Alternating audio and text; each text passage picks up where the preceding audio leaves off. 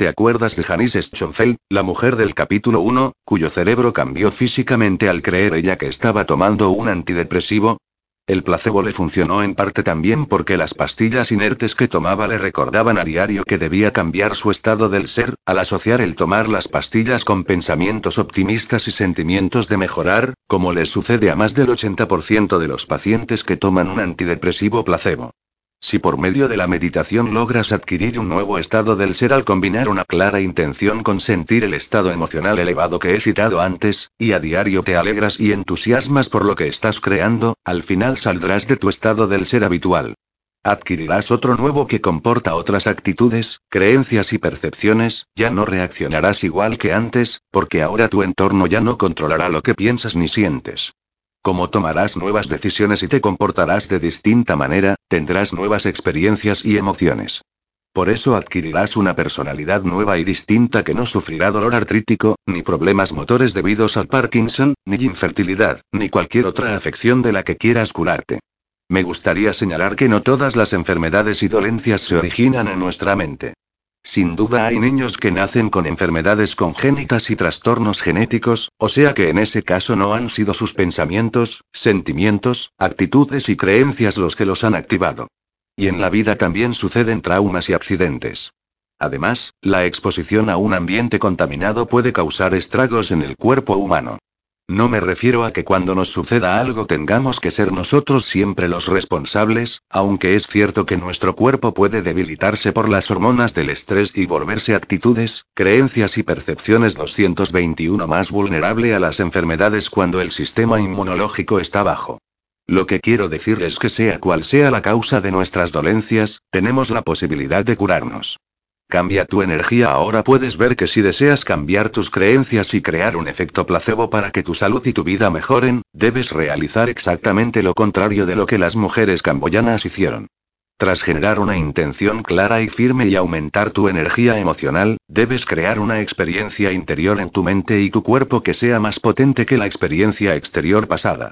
En otras palabras, cuando decidas adoptar una nueva creencia, la amplitud o energía de esta decisión debe ser lo bastante intensa como para superar los programas grabados en tu cerebro y el condicionamiento emocional de tu cuerpo. Para ver lo que sucede cuando lo haces, echa un vistazo a la figura 7.3 de la página siguiente. En la ilustración, la energía de decidir vivir esta nueva experiencia es mayor que la del trauma de la experiencia pasada, como lo ilustra la figura 7.2, por eso el pico en este gráfico alcanza un punto más alto que el del gráfico anterior. De ahí que los efectos de esta nueva experiencia anulen los residuos de la programación neuronal y el condicionamiento emocional procedente de la experiencia del pasado. Si lo haces bien, este proceso acaba cambiando tus estructuras cerebrales y tu biología. La nueva experiencia reorganiza la programación antigua, y al hacerlo elimina la evidencia neurológica de aquella experiencia pasada. Considéralo como una ola más grande rompiendo en la playa que se lleva todas las conchas, algas, espuma o huellas de la orilla. Las experiencias emocionales intensas crean recuerdos a largo plazo, pero la nueva experiencia interior los anula al crear otros nuevos, por eso tu decisión de cambiar se convierte en una experiencia inolvidable. Las huellas del pasado desaparecen de tu cerebro y tu cuerpo, y la señal nueva vuelve a crear un programa neurológico y a hacer cambios genéticos en tu cuerpo. 222 El placebo eres tú. Observa ahora la figura 7, 3 de nuevo y advierte cómo la inclinación de la línea en el gráfico llega hasta abajo, en cambio la de la figura 7, 2 desciende, pero sin llegar a bajar hasta el nivel desde el que empezó a ascender. Muestra que en este nuevo estado del ser ya no queda ninguna huella de la experiencia del pasado. Para cambiar una creencia o percepción sobre ti y tu vida, debes tomar una decisión con una intención tan firme que produzca una energía más poderosa que la de los programas grabados en el cerebro y la de la adicción emocional del cuerpo, y el cuerpo a su vez debe responder a una nueva mente. Cuando la decisión tomada crea una nueva experiencia interior más intensa que la experiencia exterior del pasado, los circuitos de tu cerebro se reorganizan y le envían emocionalmente nuevas señales a tu cuerpo. Como las experiencias crean recuerdos a largo plazo, cuando tu decisión tomada se convierte en una experiencia inolvidable, ya no eres el mismo. Biológicamente, el pasado deja de existir. Se podría decir que en ese momento presente tu cuerpo está viviendo en un nuevo futuro. Figura 7, 3. El futuro, ahora tu biología cambia al pasado, ya no existe el pasado, ahora la decisión tomada combinada con una emoción barra energía, tu decisión se convierte en una experiencia inolvidable, la decisión tomada se convierte en la experiencia actitudes, creencias y percepciones 223. Estas nuevas señales además de reorganizar tus neurocircuitos también empiezan a cambiar el condicionamiento del cuerpo al liberarte de tu adicción emocional al pasado. El cuerpo está viviendo ahora plenamente en el presente, ya no está atrapado en el pasado.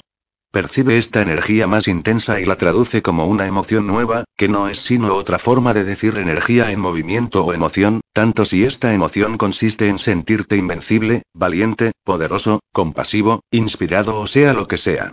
Y es la energía y no la química lo que cambia tu biología, tus neurocircuitos y tu expresión genética.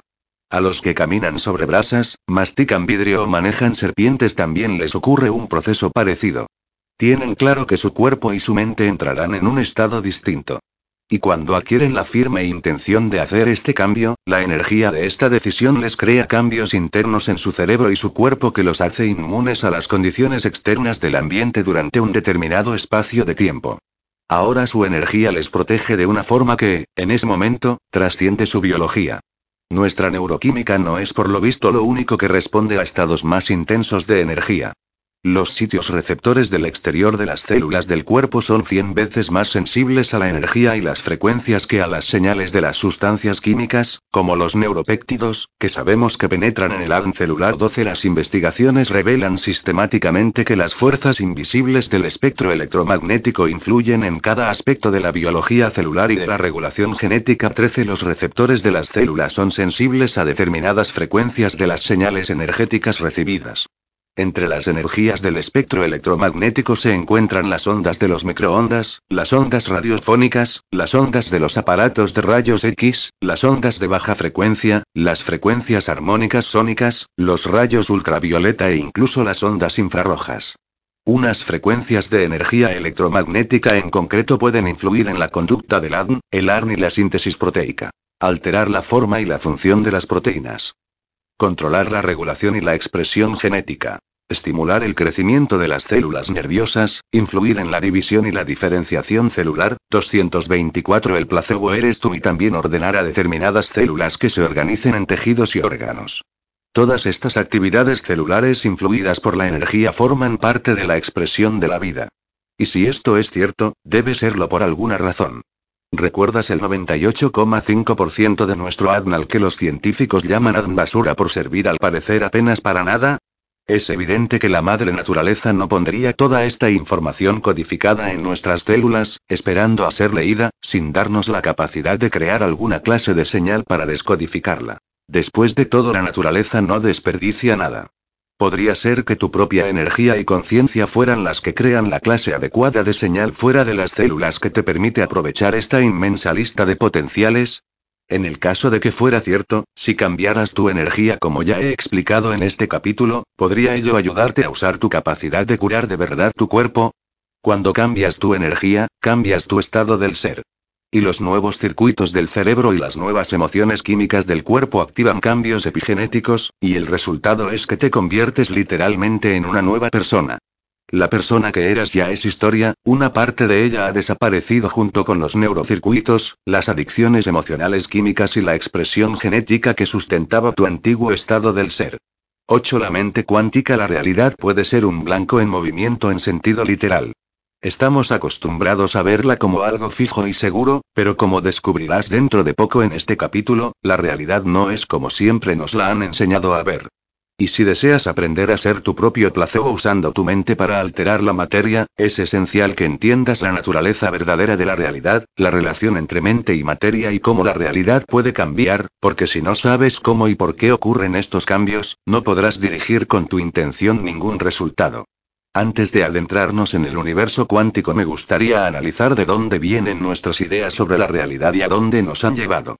Gracias a René Descartes y a Isaac Newton, durante siglos el estudio del universo se dividió en dos clases, materia y mente. El estudio de la materia, el mundo material, fue declarado el reino de la ciencia, porque en su mayor parte las leyes del universo que rigen el mundo exterior objetivo se podían calcular y, por tanto, predecir. En cambio, el reino interior de la mente al considerarse demasiado imprevisible y complicado se dejó bajo los auspicios de la religión. Y con el paso del tiempo mente y materia se convirtieron en distintas entidades y surgió el dualismo. La física newtoniana, conocida también como física clásica, estudia la mecánica del funcionamiento de los cuerpos en el espacio y el tiempo, como las interactuaciones entre cada uno en el mundo material y físico. Gracias a las leyes de Newton podemos medir y prever la ruta de los planetas alrededor del Sol, la aceleración de la velocidad de una manzana al caer de un árbol y el tiempo que tardaremos en ir de Seattle a Nueva York en avión. La física newtoniana trata sobre lo previsible.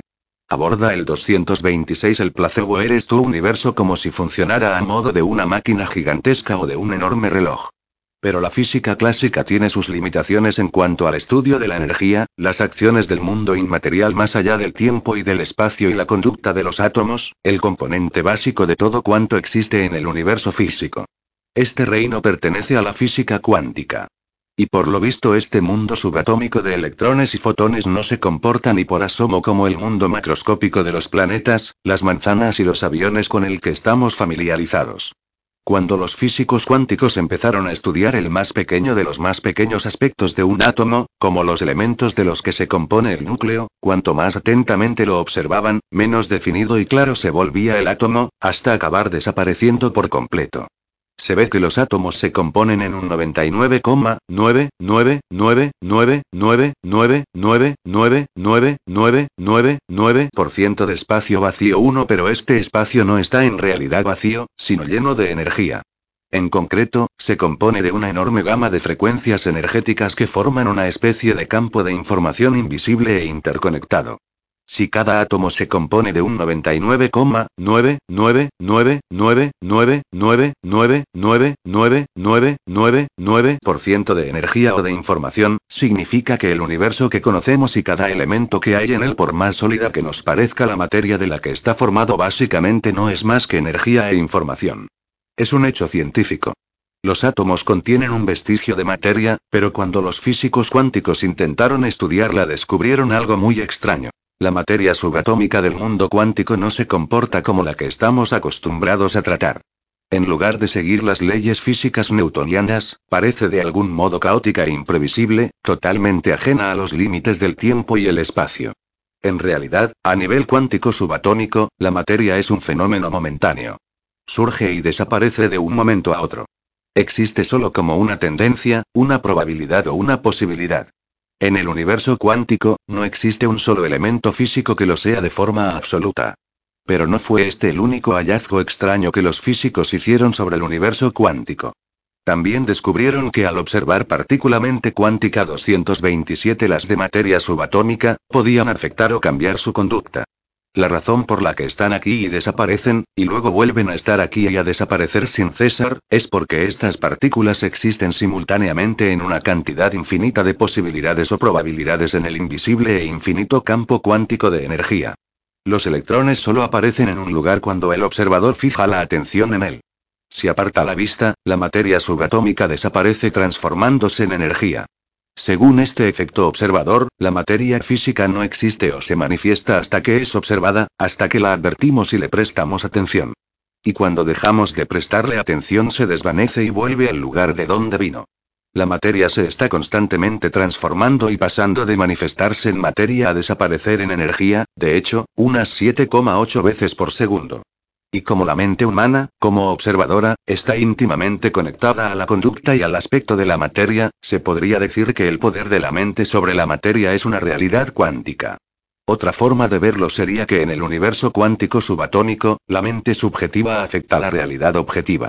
Tu mente puede convertirse en materia, es decir, puedes hacer que tu mente importe. Dado que todo cuanto podemos ver, tocar y experimentar en nuestro mundo macroscópico se compone de materia subatómica, en cierto modo nosotros junto con todo cuanto existe en el universo estamos también apareciendo y desapareciendo todo el tiempo. Y si las partículas subatómicas existen en una cantidad infinita de posibles lugares simultáneamente, en este caso a nosotros de algún modo también nos ocurre lo mismo. Y al igual que estas partículas que pasan de existir en todas partes al mismo tiempo, onda o energía, a existir en el lugar donde el observador las contempla en cuanto les presta atención, partícula o materia, nosotros también somos en potencia capaces de colapsar una cantidad infinita de posibles realidades en la existencia física.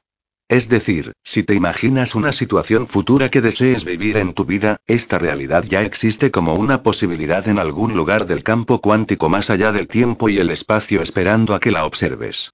Si tu mente, por medio de tus pensamientos y sentimientos, puede afectar cuando y dónde aparece un electrón de la nada, en teoría 228 el placebo eres tú también debería poder influir en la aparición de cualquier cantidad de posibilidades que puedas imaginarte.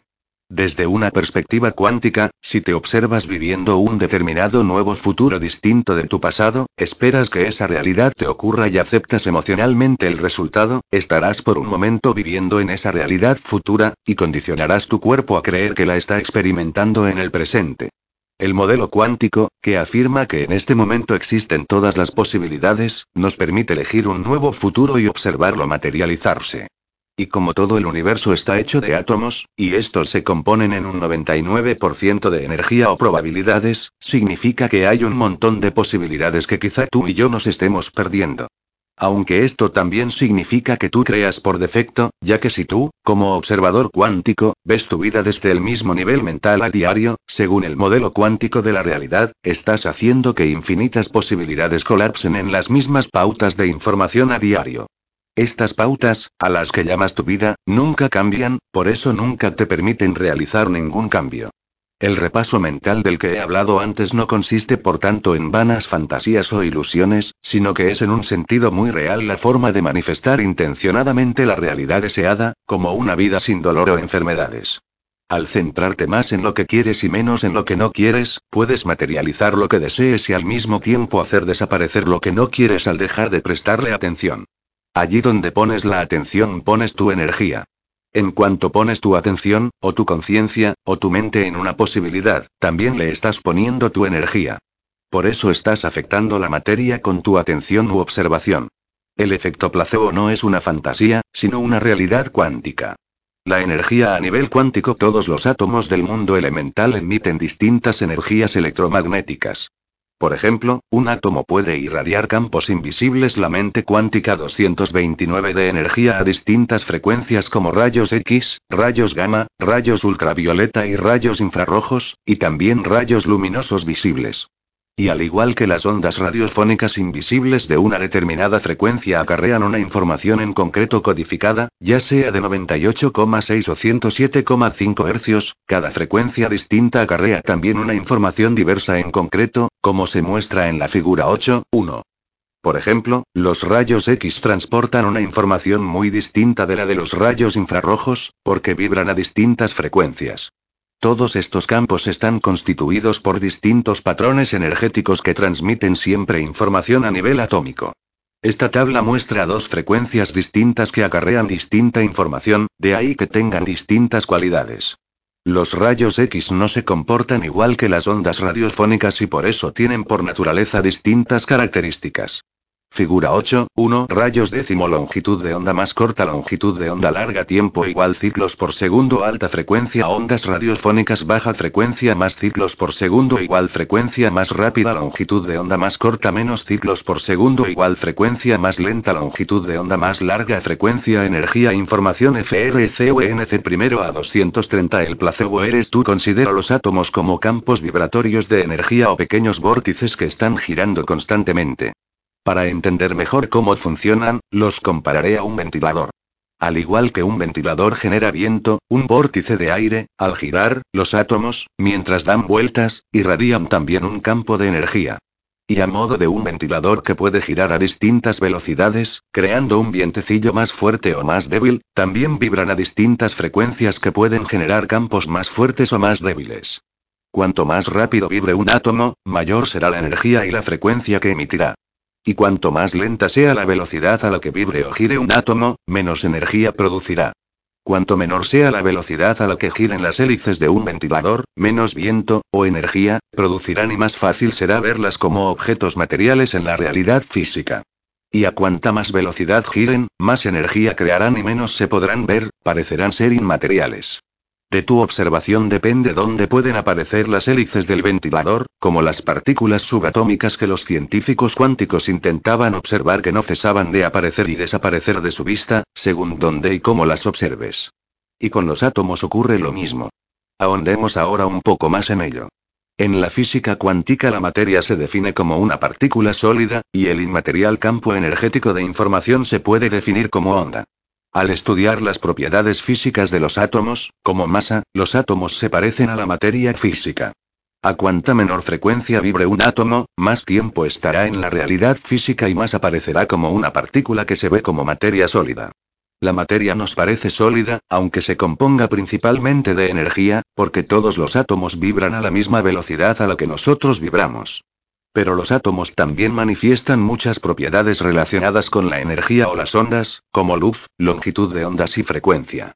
A cuanta más velocidad vibre un átomo y cuanta más energía genere, menos tiempo pasará en la realidad física. Aparecerá y desaparecerá demasiado deprisa como para que lo veamos, porque estará vibrando mucho más deprisa que nosotros.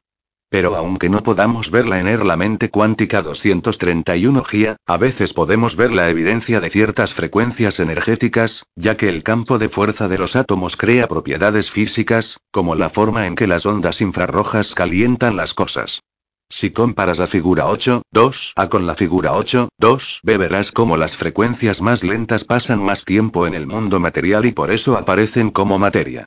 El universo físico pese a parecer componerse solo de materia, comparte un campo de información, el campo cuántico, que unifica hasta tal punto la materia y la energía que es imposible considerarlas como entidades distintas ya que todas las partículas están conectadas en un campo inmaterial e invisible de información que se halla más allá del tiempo y el espacio, y este campo se compone de conciencia, pensamiento, y energía, frecuencia, la velocidad a la que vibran las cosas.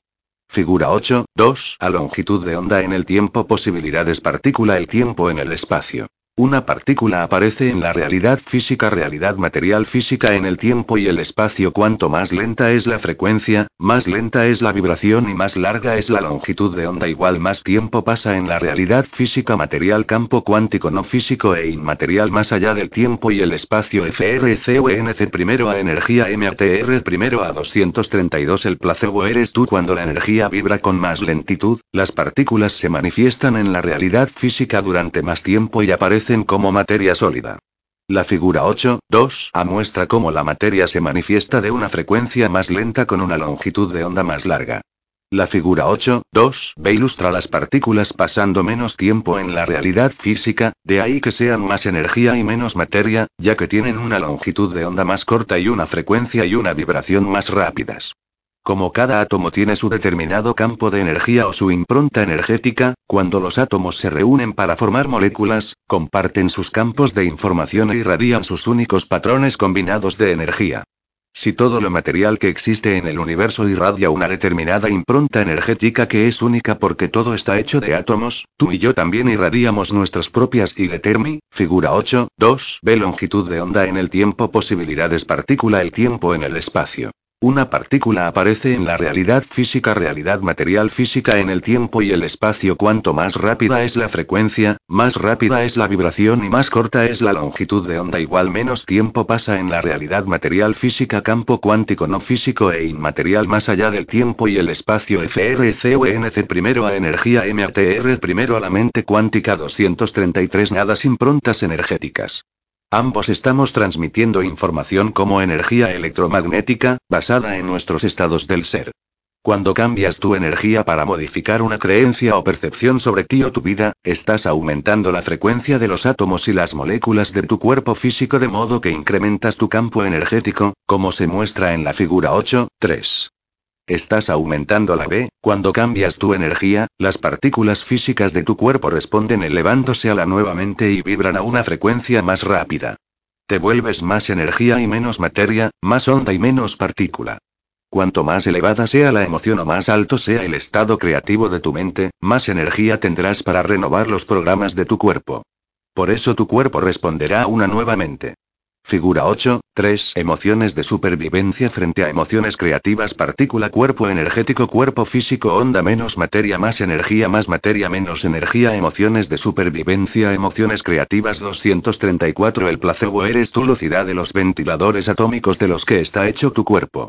Al adoptar un estado emocional creativo más elevado como la inspiración, el empoderamiento, el agradecimiento o la invencibilidad, estás haciendo que tus átomos giren más deprisa, como las hélices de un ventilador, y difundes un campo más potente de energía alrededor de tu cuerpo, lo cual afecta a tu materia física. Las partículas físicas de las que se compone tu cuerpo responden entonces a una energía elevada. Te vuelves más energía y menos materia. Eres más onda y menos partícula. Usando tu conciencia, estás creando más energía para que la materia vibre a una frecuencia más alta y tu cuerpo responda a una nuevamente. La recepción de la señal energética adecuada, cómo se elevan las partículas físicas de tu cuerpo a una nuevamente. Piensa en el predicador que entra en un estado religioso de éxtasis e ingiere estricnina sin sufrir ningún efecto biológico. ¿Cómo ha podido inmunizarse a las propiedades químicas de un veneno que normalmente envenenaría a cualquiera? El nivel de su energía le permitió trascender los efectos de la materia.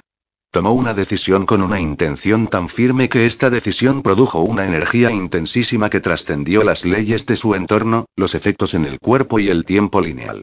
Al ser él en ese momento más energía y menos materia, la nueva energía renovó los circuitos de su cerebro, la química de su cuerpo y su expresión genética. En ese momento él no era su identidad de siempre asociada a su entorno habitual, ni su cuerpo físico, ni tampoco estaba viviendo en un tiempo lineal. La elevación de su conciencia y su energía fue el epifenómeno de la materia. Es decir, son la información y la frecuencia las que crean los planos de la materia. Y cuando manifestamos una conciencia y energía muy intensas, estos elementos son los que influyen en la materia, ya que la reducción de la frecuencia y la información es lo que la crea. Es muy probable que los sitios receptores de las células del predicador no se abrieran de manera selectiva a la estricnina, que las puertas de la mente cuántica 235 sus células estuvieran cerradas al veneno, de ahí que no sufriera sus efectos. Al encontrarse en un estado espiritual elevado, es decir, una energía elevada, reactivó al instante las células de su cuerpo relacionadas con la inmunidad y resilenció las que tenían que ver con el veneno. Lo mismo les ocurre a los que caminan sobre brasas, en cuanto cambian su estado del ser los receptores de sus células ya no siguen abiertos a los efectos del calor. Eso fue también lo que les permitió a las chicas adolescentes del capítulo 1 levantar un tractor de casi 1500 kilos para liberar a su padre. Cuando lo vieron atrapado debajo a punto de morir, el estado elevado de energía de esas chicas desactivó los receptores de las células que normalmente les hubieran dicho a su cuerpo que el tractor era demasiado pesado para levantarlo, y activaron los receptores de las células musculares para soportar ese mayor peso, de modo que sus músculos respondieran al intentar levantarlo y pudieran liberar a su padre. No fue la materia, el cuerpo, lo que levantó la materia, tractor, sino la energía influyendo en la materia. No me podrás negar que el cuerpo se compone de una inmensa cantidad de átomos y moléculas, y que estos átomos y moléculas forman sustancias químicas. Las sustancias químicas se organizan en células, las cuales forman a su vez tejidos y se organizan en órganos, y estos crean distintos sistemas en el cuerpo. Por ejemplo, una célula muscular se compone de distintas sustancias químicas, proteínas, iones, citoquinas, factores del crecimiento, las cuales proceden de diferentes interacciones de moléculas, procedentes a su vez de distintas uniones atómicas, y esos átomos comparten un campo de información invisible para formar moléculas. Las sustancias químicas de las que se compone una célula también comparten un campo de información. Este campo invisible de información es el que orquesta los cientos de miles de funciones que la célula realiza a cada segundo. Los científicos están empezando a comprender que existe un campo de información que se ocupa de los miles de funciones celulares que existen más allá de los límites de la materia. Este campo invisible de conciencia es el que orquesta las funciones de las células, los tejidos, los órganos y los sistemas del cuerpo. ¿Cómo saben ciertas sustancias químicas y moléculas de tus células que deben 236 el placebo eres tú hacer? ¿Qué es lo que les permite interactuar con tanta precisión? La célula está rodeada de un campo energético que es la suma de energía de los átomos, de las moléculas y de las sustancias químicas trabajando al unísono en equilibrio para engendrar la materia, y es de este vital campo de información de donde surge la materia. Por ejemplo, las células musculares del ejemplo anterior pueden organizarse y especializarse en tejidos musculares. Pongamos que el tejido muscular de este ejemplo es un músculo cardíaco. Esta clase de tejido forma el órgano llamado corazón. Los tejidos, que se componen de células, comparten un campo de información que le permite al corazón funcionar coherentemente. El corazón forma parte del sistema cardiovascular del cuerpo. Al compartir este campo de información, organiza la materia para que funcione de manera armoniosa y holística. El campo energético que engendra la materia es, por tanto, el que la controla. Cuanto mayor sea el campo, con más rapidez vibrarán los átomos o más deprisa girarán las hélices de tu ventilador subatómico. El modelo newtoniano de biología se basa en eventos lineales en los que las reacciones químicas se dan en una secuencia de pasos. Pero en realidad la biología no funciona así, ya que no se puede explicar algo incluso tan simple como la curación de una herida sin entender las rucas interconectadas de información coherente que acabo de describir. Las células comparten la intercomunicación de información de una forma no lineal. El universo y todos los sistemas biológicos que contiene comparten una integración de campos energéticos independientes y entre tejidos que, a su vez, están compartiendo a cada instante información más allá del tiempo y el espacio. Las investigaciones confirman que la mayoría de las interacciones celulares se dan a una velocidad mayor que la de la luz 2 y, como el limitada realidad física es la velocidad lumínica, significa que las células se comunican por medio del campo cuántico. Las interacciones entre los átomos y las moléculas forman una intercomunicación que unifica el mundo físico y material con los campos de energía que forman el todo. En el mundo cuántico, las características lineales y previsibles del mundo newtoniano no existen. Los elementos interactúan de una forma holística y cooperadora. La mente cuántica 237 Según el modelo cuántico de la realidad, se podría decir que cualquier enfermedad es un descenso de la frecuencia a la que uno vibra. Observa por ejemplo las hormonas del estrés. Cuando tu sistema nervioso está en un estado de lucha o huida, las sustancias químicas de supervivencia que desencadena hacen que seas más materia y menos energía. Te vuelves más materialista porque estás definiendo la realidad con tus sentidos. Al prepararte para una emergencia estás usando en exceso la energía vital que rodea las células, y vuelcas toda tu atención en el mundo exterior del entorno, el cuerpo y el tiempo. Y si mantienes esta respuesta de estrés durante mucho tiempo, los efectos a largo plazo hacen que tu cuerpo vibre a una frecuencia más baja cada vez, hasta que se vuelve más y más partícula y menos y menos onda, con lo que los átomos, las moléculas y las sustancias químicas disponen de menos conciencia, energía e información para compartir, te conviertes en materia intentando en vano cambiar la materia, tu cuerpo intenta inútilmente cambiar al cuerpo. Todos los ventiladores subatómicos de los que se compone tu cuerpo, además de ponerse a girar con más lentitud, lo hacen desincronizados los unos de los otros, lo cual crea una incoherencia entre los átomos y las moléculas del cuerpo, y esto produce a su vez señales de comunicación tan débiles que el cuerpo empieza a funcionar mal. Cuanta más materia y menos energía sea tu cuerpo, más a merced estarás de la segunda ley de la termodinámica, la ley de la entropía en la que las cosas materiales del universo tienden a dirigirse hacia el desorden y el desmoronamiento.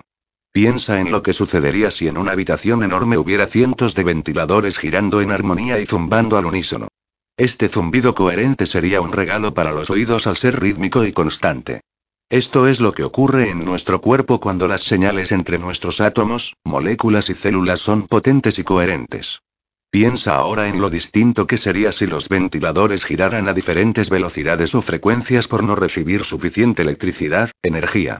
La habitación se llenaría de una cacofonía de tintinios, bamboleos, paradas y puestas en marcha incoherentes. Lo mismo ocurre cuando las señales entre los átomos, las moléculas y las células de nuestro cuerpo son más débiles e incoherentes. 238 El placebo eres tú cuando cambias tu energía porque has tomado una decisión con una firme intención, aumentas la frecuencia de tu estructura atómica y creas una impronta electromagnética más intencionada y coherente, como se muestra en la figura 8.4. Ahora estás afectando la materia física de tu cuerpo. Al aumentar tu energía, aumentas la electricidad que reciben tus ventiladores atómicos. La frecuencia elevada empieza a arrastrar o a organizar las células de tu cuerpo para que se vuelvan menos partícula desde una perspectiva cuántica, una frecuencia más alta y coherente se llama salud, y una más lenta e incoherente se llama enfermedad. Todas las enfermedades constituyen una bajada de frecuencia y también la expresión de una información incoherente. Figura 8, 4, coherencia, salud, incoherencia, enfermedad, la mente cuántica 239, materia, y más onda, energía. O en otras palabras, toda tu materia tiene más energía. O más información. Considera la coherencia como ritmo-orden, y la incoherencia como falta de ritmo, de orden o de sincronía. Imagínate un grupo de 100 tamborileros repiqueteando sus tambores sin ir al mismo ritmo. Esto es la incoherencia. Imagínate ahora que aparecen en distintos puntos cinco tamborileros profesionales en medio de la banda de aspirantes a tamborileros y empiezan a crear con el repiqueteo de sus baquetas un ritmo perfecto. Al final los cinco acabarán arrastrando a los otros 100 tamborileros hasta que toquen los tambores con un ritmo, orden y sincronía perfectos. Esto es exactamente lo que ocurre cuando tu cuerpo responde a una nueva mente y se te eriza el vello de la nuca al sentir que eres más energía y menos materia. En ese momento estás elevando la materia a una nueva mente. Estás arrastrando la enfermedad que existe como una frecuencia más baja para elevársela. Al mismo tiempo, también haces que la información incoherente que había entre los átomos y las moléculas, las sustancias químicas y las células, los tejidos y los órganos, y los sistemas del cuerpo funcionen desde un campo de información más organizada. Es como estar escuchando música en una radio llena de interferencias y captar de pronto una señal clara, las interferencias desaparecen y puedes oír bien la música. A tu cerebro y tu sistema nervioso les ocurre lo mismo al vibrar a frecuencias más altas y coherentes. En ese caso ya no estás a merced de la ley de la entropía. Experimentas lo contrario a la entropía y la impronta coherente del campo de energía que te rodea hace que seas inmune a las típicas leyes de la realidad física. Ahora todos los ventiladores atómicos giran a una frecuencia más rápida y coherente y las moléculas físicas, las sustancias químicas y las células de tu cuerpo reciben una nueva información, por lo que tu energía le produce a tu cuerpo unos efectos positivos. Las figuras 8, 5A, 8, 5B y 8, 5C de la siguiente página ilustran cómo una frecuencia de energía más alta y coherente arrastra a una frecuencia de la materia más lenta e incoherente, elevándola a una nuevamente. 240 El placebo eres tú cuando una energía más elevada y coherente interactúa con otra más lenta e incoherente, arrastra la materia a un estado más organizado. Figura 8, 5, C figura 8, 5, A figura 8, 5, B incoherencia enfermedad coherencia salud arrastra la materia a una nuevamente la mente cuántica 241 cuanto más organizada y coherente sea tu energía, más arrastrarás la materia a adquirir una frecuencia organizada, y cuanto más rápida sea esta frecuencia, más potentes y claras serán las señales electromagnéticas que recibirán las células. Recuerda, tal como has aprendido en el capítulo anterior, que las células son 100 veces más sensibles a las señales electromagnéticas energía que a las señales químicas, y esas señales son las que cambian la expresión del ADN. Por otro lado, cuanto más incoherente y desincronizada sea tu energía, menos se podrán comunicar tus células entre ellas. Dentro de poco aprenderás cómo crear coherencia. Cruzando el umbral cuántico como el campo cuántico es un campo invisible de información, una frecuencia más allá del tiempo y el espacio de donde surge todo lo material y, además, se compone de conciencia y energía, todo lo físico que existe en el universo está unificado e interconectado en este campo. Y como todo lo material se compone de átomos, que a su vez están conectados más allá del tiempo y el espacio, tú y yo, y todo cuanto hay en el universo, está conectado por medio de este campo de inteligencia personal y universal, tanto dentro como a nuestro alrededor que da vida, información, energía y conciencia a todo cuanto existe. Esta es la inteligencia universal que te está dando vida en este momento, sea como sea que quieras llamarla.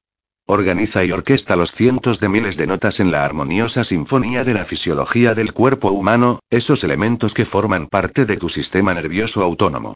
Esta inteligencia hace que tu corazón lata más de 101 mil veces al día para bombear más de 7,5 litros por minuto, recorriendo más de 96 mil kilómetros cada 24 horas.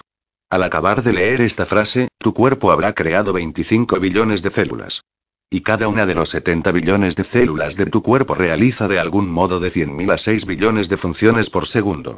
Hoy inhalarás 2 millones de litros de oxígeno y cada vez que lo inhalas, se distribuye a cada célula de tu cuerpo en cuestión de segundos. 242 El placebo eres tú, eres consciente de todo esto. O algo con una mente superior a la tuya, y con una voluntad mucho mayor, lo hace por ti. Esto es amor. En realidad esta inteligencia te quiere tanto que su amor te da vida. Es la misma mente universal que anima cada aspecto del universo material. Este campo invisible de inteligencia existe más allá del tiempo y el espacio y es de donde surge todo lo material. Esta inteligencia es la que hace que las supernovas nazcan en galaxias lejanas y las rosas florezcan en Versalles. Que los planetas orbiten alrededor del Sol y la marea suba y baje en Malibú. Como existe por doquier y en todos los tiempos, y se encuentra dentro de ti y a tu alrededor, es tanto personal como universal. De modo que existe una conciencia subjetiva con libre albedrío, la conciencia individual, llamada tú, y una conciencia objetiva, la conciencia universal, responsable de todo lo que tiene vida. Si cerrarás los ojos y dejaras de fijarte en tu cuerpo y en las personas, las cosas y las situaciones que suceden en distintos momentos y lugares de tu mundo exterior, olvidándote del tiempo por un momento, tú, como observador cuántico, dejarías de poner tu energía en tu vida habitual y la estarías dirigiendo al campo desconocido de posibilidades. Como allí donde pones la atención pones la energía, si sigues centrándote en tu vida cotidiana, estás invirtiendo tu energía en ella. Pero si pones tu energía en el campo desconocido de posibilidades más allá del tiempo y el espacio, y en su lugar te conviertes en conciencia, un pensamiento en el potencial cuántico, estarás atrayendo una experiencia nueva. A medida que entras en un estado meditativo, tu conciencia subjetiva dotada de libre albedrío se funde con la conciencia universal objetiva y empiezas a sembrar una semilla en un campo infinito de posibilidades. El sistema nervioso autónomo que lo organiza todo por sí solo es tu conexión con la inteligencia innata que ejecuta todas estas funciones automáticas por ti. Las funciones que he citado no las realiza la neocorteza, sino que son los centros inferiores del cerebro, situados debajo de ella, los que las llevan a cabo a nivel subconsciente. Tú te fundes con esta bondadosa inteligencia cuando al meditar te despojas del ego, pasas del egoísmo mente cuántica 243 mo al altruismo y te conviertes en pura conciencia. Dejas de ser un cuerpo en el espacio o en el tiempo lineal, y en su lugar entras en un estado de sin cuerpo, sin yo, sin materia, sin lugar y sin tiempo. Es cuando te conviertes en una conciencia en un campo infinito de posibilidades. En ese estado te encuentras en lo desconocido. Y es de lo desconocido donde todo se crea. Te encuentras en el campo cuántico. Y tú y yo ya tenemos todos los mecanismos biológicos necesarios para acometer la hazaña de volvernos pura conciencia. 9.3 Historias de transformación personal En este capítulo conocerás a algunas personas que vuelcan la energía de su conciencia en el mundo inmaterial más allá de los sentidos, y aceptan una y otra vez una posibilidad, hasta que se materializa en su vida. Historia de Laurie A los 19 años a Laurie le diagnosticaron displasia fibrosa poliostótica, una rara enfermedad degenerativa ósea. Esta debilitante dolencia se caracteriza porque el cuerpo sustituye el hueso normal por tejido fibroso de menor calidad y la proteína que sostiene la estructura del esqueleto se vuelve anormalmente delgada e irregular. El proceso atípico de crecimiento asociado al síndrome hace que los huesos se ensanchen, debiliten y rompan. La displasia fibrosa puede darse en cualquier parte del esqueleto, y en el cuerpo de la Urie se manifestó en el fémur derecho, el acetábulo de la cadera derecha, la tibia derecha y en algunos de los huesos del pie derecho. Los médicos le dijeron que esta enfermedad era incurable. La displasia fibrosa es una enfermedad genética que no suele manifestarse hasta la adolescencia. En el caso de Laurie, se pasó un año cojeando dolorosamente por el campus de la universidad sin saber que la padecía, hasta que le diagnosticaron una fractura femoral. Al enterarse de que tenía un hueso roto se quedó desconcertada, porque no se había dado ningún golpe. Aparte de tener anatómicamente un pie más grande que el otro, hasta entonces no había visto ninguna evidencia de su Do 246 el placebo eres tulencia.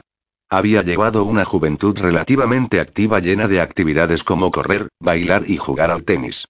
Cuando empezó a cojear incluso se estaba empezando a entrenar para participar como culturista en una competición. Tras el diagnóstico, la vida de Laurie cambió de la noche a la mañana. Su traumatólogo le advirtió que su cuerpo era frágil y extremadamente vulnerable. Insistió en que caminara solo con ayuda de muletas hasta que le fijara la fecha de la intervención quirúrgica. Primero le realizaría un injerto óseo y luego le insertaría en él un clavo femoral de Russell Taylor. Tras oír las noticias, Laurie y su madre se pasaron una hora llorando a lágrima viva en la cafetería del hospital. Era como si estuvieran viviendo una pesadilla. Laurie se sentía como si su vida se hubiera terminado de pronto. Su percepción de sus limitaciones tanto reales como imaginadas empezó a dominar su vida. Para evitar más fracturas siguió las órdenes del traumatólogo y usó diligentemente las muletas. Tuvo que dejar su reciente trabajo como becaria de mercadotecnia en una gran compañía fabricante de productos de Manhattan y en su lugar empezó a llenar sus días con citas médicas. Como su padre le insistió en que fuera a ver al mayor número de traumatólogos posible, su llorosa madre se dedicó a llevarla de una consulta médica a otra durante las semanas siguientes. Cada vez que Laurie veía a un nuevo médico, esperaba pacientemente escuchar una distinta opinión médica, pero volvía a recibir las mismas malas noticias de siempre. En solo varios meses diez traumatólogos habían sopesado su dolencia. El último que fue a ver tuvo sin embargo una distinta opinión.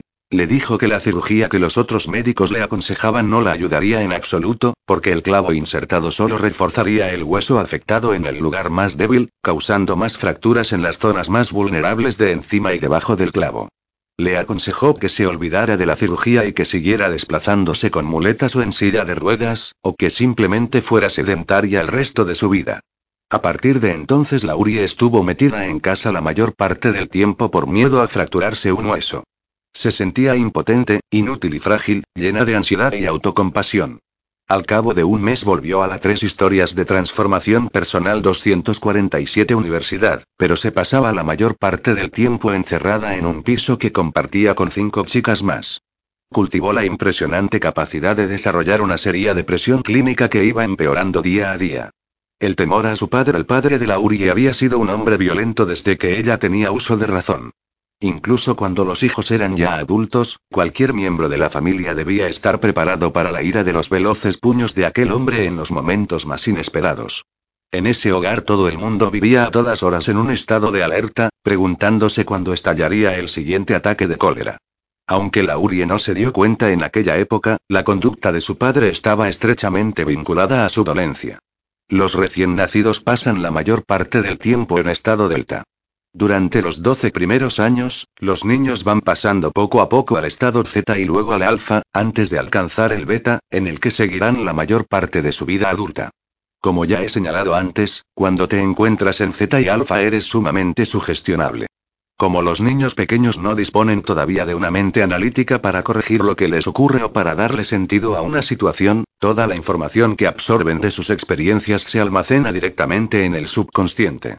Y como a esa edad son más sugestionables, en cuanto una vivencia les afecta emocionalmente, se fijan en quién o en qué la ha causado y acaban formando recuerdos asociativos relacionados con esa emoción. Si la ha causado el padre o la madre, con el paso del tiempo la vinculan a esas personas y creen que las emociones que sienten de la experiencia son normales porque aún no tienen la capacidad para analizar la situación. Así es como las vivencias de la niñez temprana se convierten en estados del ser subconscientes. Si bien Laurie no sabía esto cuando le diagnosticaron su enfermedad, los episodios con una gran carga emocional que vivió de pequeña con su padre se grabaron en su sistema de memoria implícita, más allá 248 el placebo eres tú de su mente consciente, y acabaron programando su biología. Como su reacción a la cólera paterna sentirse débil, indefensa, vulnerable, estresada y aterrada a diario se convirtió en parte de su sistema nervioso autónomo, memorizó químicamente aquellas emociones y el entorno envió a los genes relacionados con su enfermedad las señales para que se activaran. Al ser una respuesta automática, mientras siguiera atrapada en su cuerpo emocional, Laurie no podría cambiar. Solo podría analizar su estado del ser que reflejaba las emociones de su pasado, aunque las respuestas que necesitara se encontraran más allá de esas emociones. En cuanto a Laurie le diagnosticaron la displasia fibrosa, su madre proclamó a toda la familia que la medicina moderna había declarado oficialmente que su hija era frágil, o sea que estaba a salvo de la violencia física paterna. Aunque su padre siguió maltratándola emocional y verbalmente durante 15 años hasta el día en que él murió, la enfermedad de Laurie curiosamente la protegió de los maltratos físicos. Laurie se identifica con su enfermedad. La sensación malsana de seguridad que Laurie adquirió se convirtió en un medio para sobrevivir. Por eso empezó a aprovecharse del trato especial que recibía, que casi siempre necesitaba. Como cuando le cedían un asiento en el autobús o en el metro lleno de gente, o sus amigas hacían cola para asistir a un espectáculo mientras ella las esperaba sentada en un banco cercano, o le ofrecían una mesa en un restaurante abarrotado en cuanto entraba en él. Laurie descubrió que su enfermedad le iba de maravilla. Empezó a depender de su dolencia para conseguir lo que quería. Ahora se las manejaba mejor en un mundo que siempre le había parecido inseguro. El beneficio emocional de manipular su realidad de forma para conseguir lo que quería acabó gustándole y además Laurie recibía mucho más de lo que necesitaba para no estresar su cuerpo y evitar así lesionarse. Al poco tiempo, acabó identificándose con su enfermedad. Más tarde empezó a exhibir una actitud rebelde propia de la última etapa de la adolescencia en contra de la vida que creía que los médicos, tres historias de transformación personal 249 sus padres y el destino le habían obligado a llevar. A los seis meses de recibir el diagnóstico, le dio por negar su enfermedad.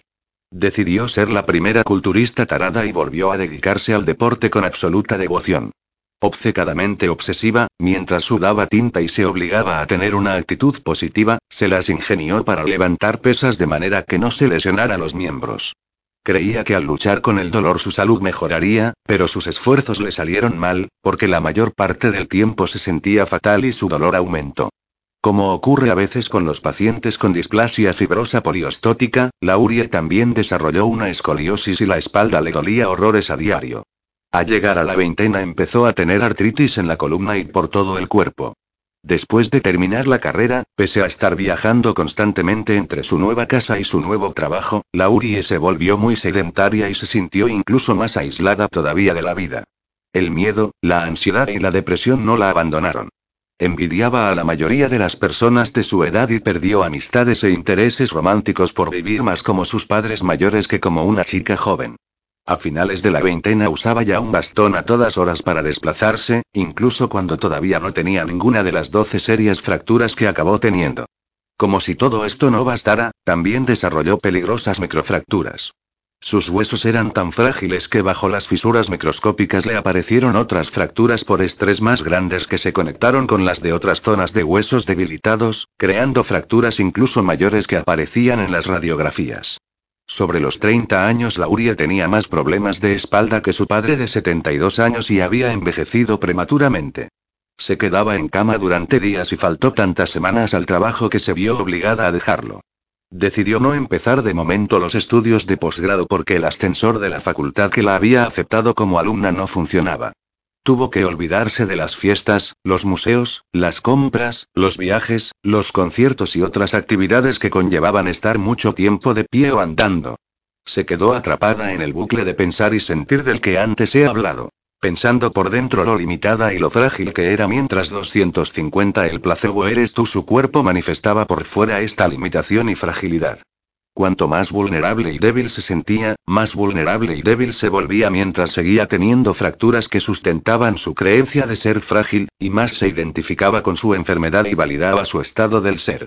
Además de tomar medicamentos para fortalecer los huesos, decidió hacer una dieta especial y tomar distintas vitaminas y suplementos alimenticios, pero nada parecía detener las fracturas. Se podía romper un hueso solo por subir un tramo de escaleras o bajar del bordillo. Era como esperar en cualquier momento la siguiente serie de pesadillas. Curiosamente, cuando Laurie no usaba muletas ni cojeaba parecía estar totalmente sana. La mayoría de las personas suponían que su bastón era una especie de accesorio excéntrico y muchas no creían que tuviera una enfermedad debilitante, lo cual hacía que a veces le costara recibir el tratamiento especial que necesitaba, llenándola de frustración. Intentar convencer a los demás de su enfermedad afianzó su identidad de persona enferma, aumentó su intención de demostrar que tenía una incapacidad y reforzó su idea de estar discapacitada.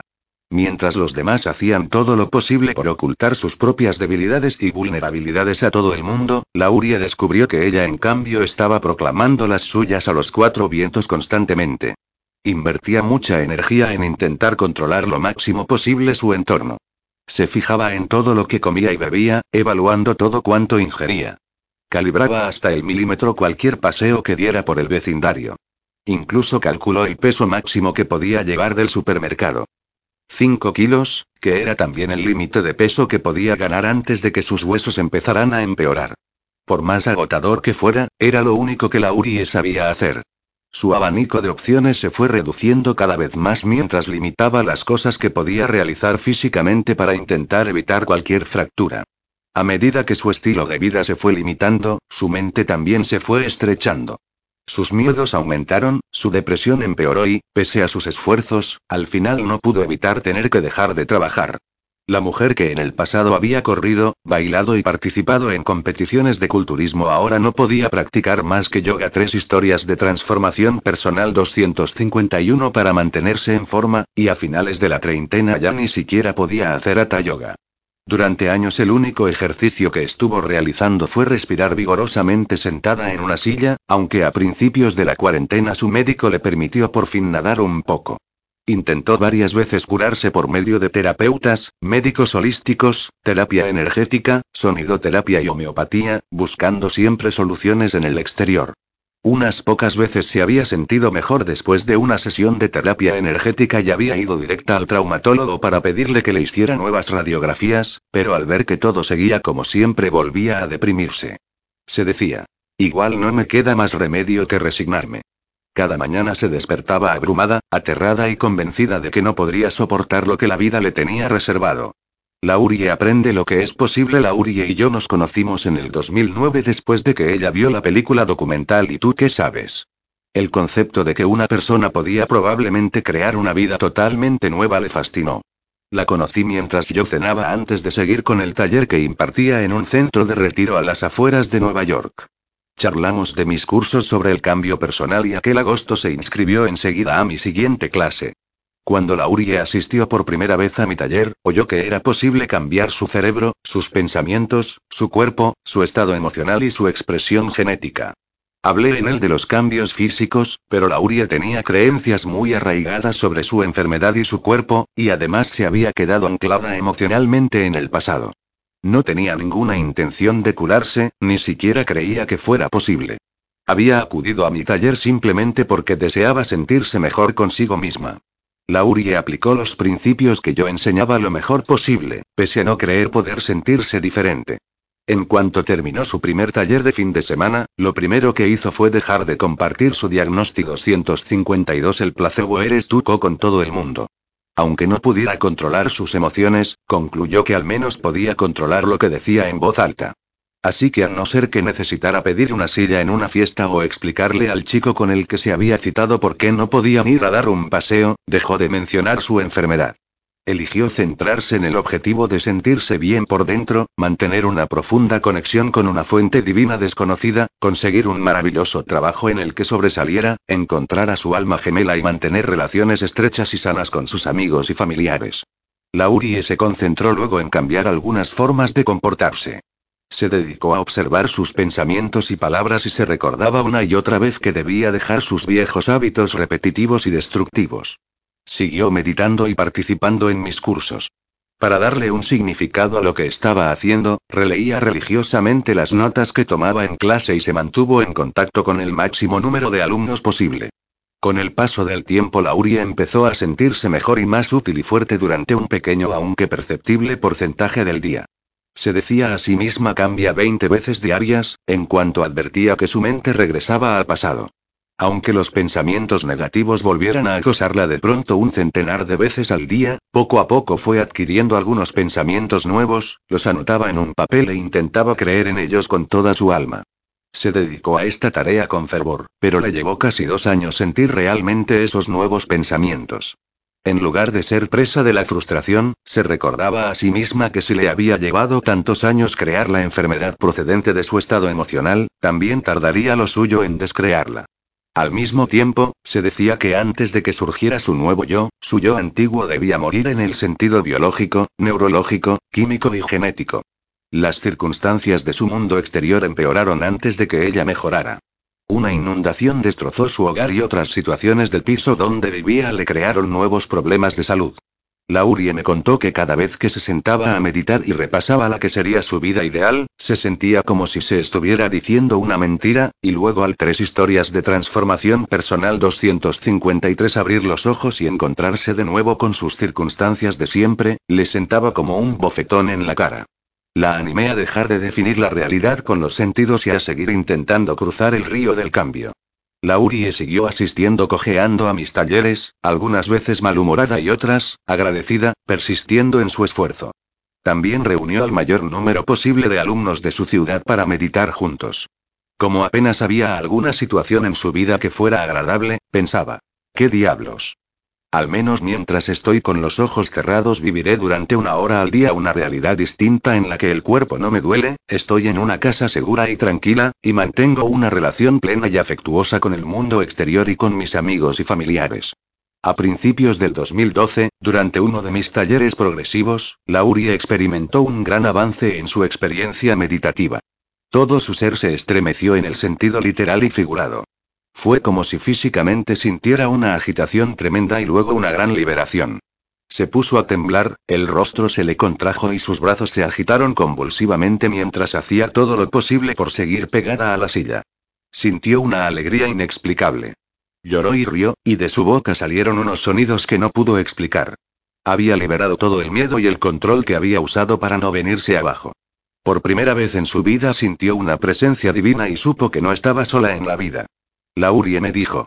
Percibí algo, alguien, una presencia divina, y esta conciencia conocía mi existencia y se preocupaba por mi bienestar, pese a no creer yo que pudiera existir algo así.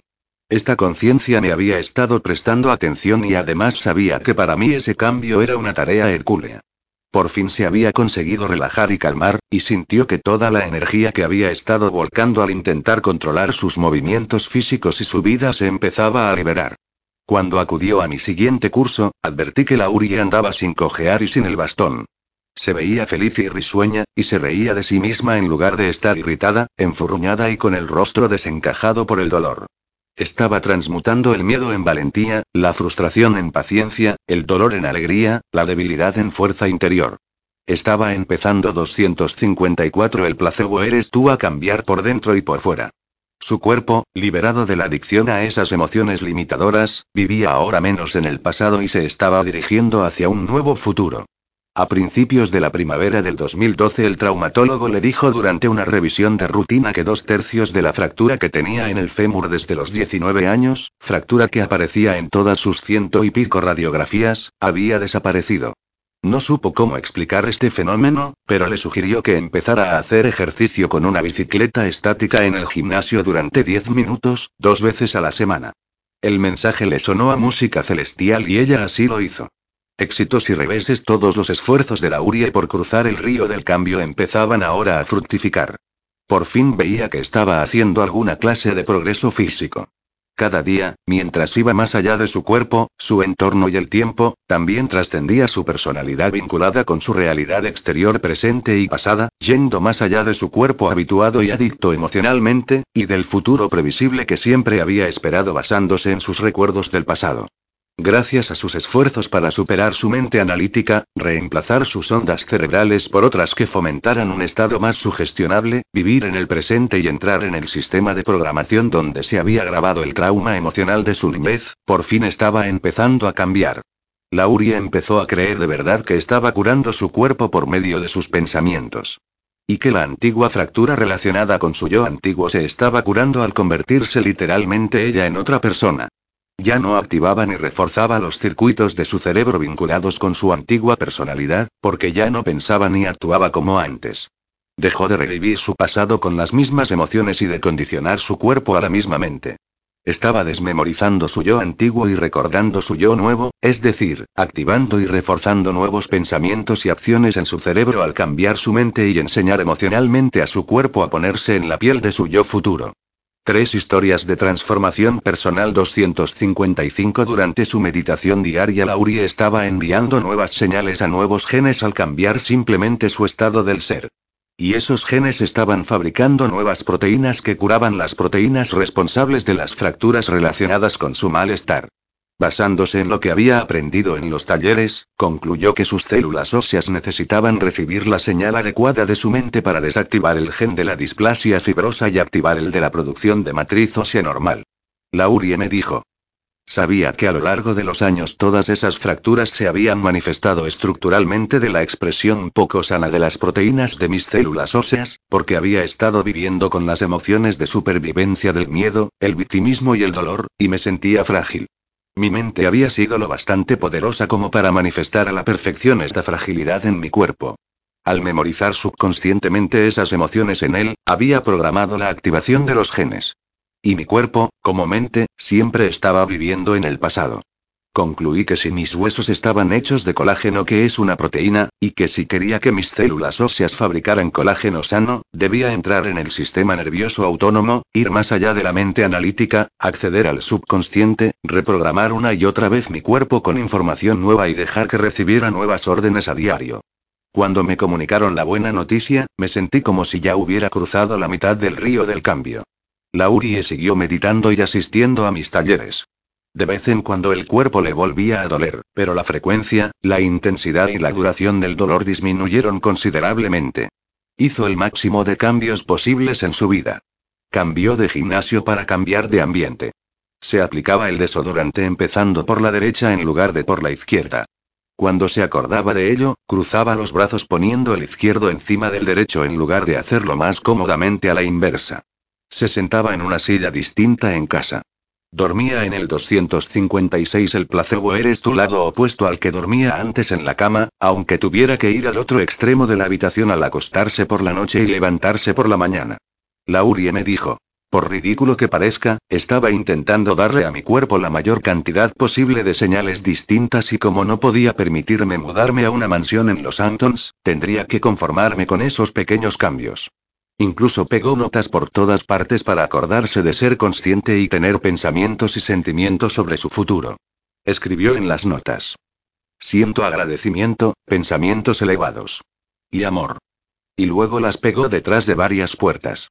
También pegó una en el salpicadero de su coche en la que ponía. Tus pensamientos son poderosísimos. Elígelos con sabiduría. Esta clase de alentadoras notas y afirmaciones no era algo nuevo para Laurie, pero antes no creía en ellas porque no sabía cómo cambiar sus creencias.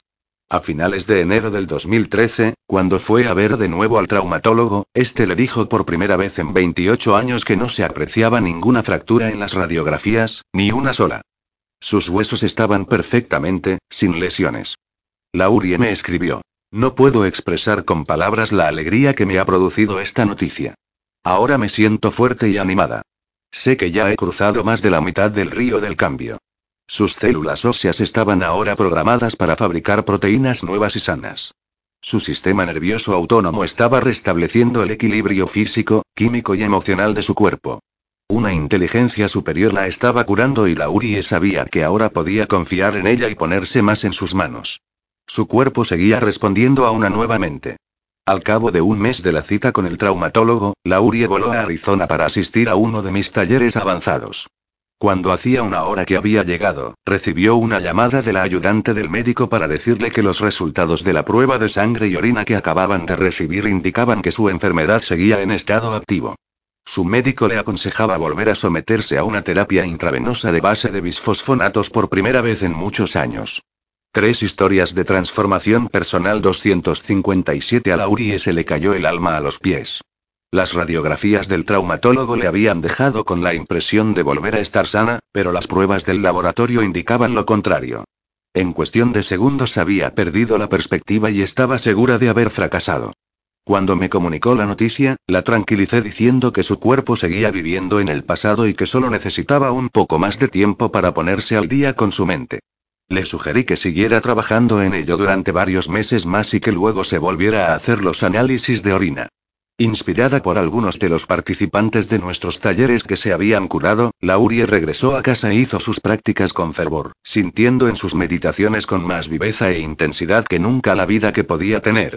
Dejó de imaginarse con los huesos curados y simplemente se imaginó como una mujer vital, resplandeciente, fuerte, joven, saludable y llena de energía.